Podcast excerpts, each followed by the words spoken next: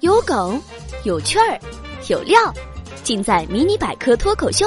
口袋里的小知识，拒绝枯燥。我是主播小柯。我们每天走在路上，每天会看到很多汽车，看久了也就习惯了，觉得他们本来就应该这样。但是大家有没有想过，都是前挡风玻璃，为什么小汽车上的是斜的，大客车上的却是直的？今天小柯就给大家科普一下吧，以后谁再问起来，你就可以自信回答，享受小朋友的崇拜星星眼啦。这呀，其实主要有三个原因。第一，美观问题，单从视觉感受上看，圆形给人的感觉更加柔和舒服，方形则看起来更硬朗。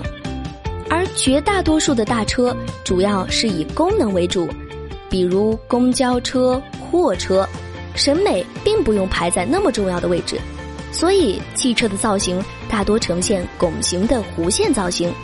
这样的造型比较适合大众的审美观念，而汽车的前挡风玻璃设计成倾斜状，正是迎合了这种造型设计。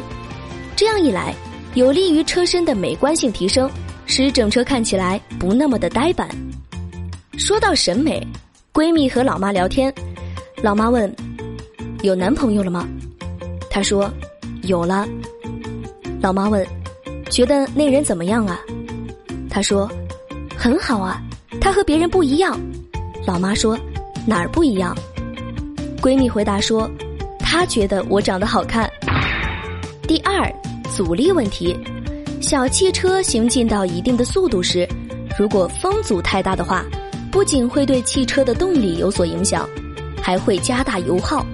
而把小汽车前挡风玻璃设计成倾斜状，就能有效减小风阻。再加上流线型的车身，就可以把车阻降得很低。而绝大多数大型汽车，比如公交车、大货车，本来就对速度的要求不高，而且因为体积大，往往还会被限速。所以，风阻对速度的影响就不如小汽车那么重要。第三，安全问题，小汽车设计成倾斜的，可以有效规避镜面成像原理。由于小汽车身高很低，暗色的路面或路边建筑物就变成了玻璃的底色。如果竖直安装，玻璃就像一面镜子，车内人影像和座椅就会映在玻璃上形成虚像，干扰司机的正常判断。而公交车和大货车，由于本身车身高，竖装的玻璃背景是浅色的天空，车内人和物形成的虚像。基本上显示不出来，对司机造成的干扰几乎为零。好了，今天的节目就到这里。今日互动话题，你还想了解哪些知识呢？快来和我们分享一下吧。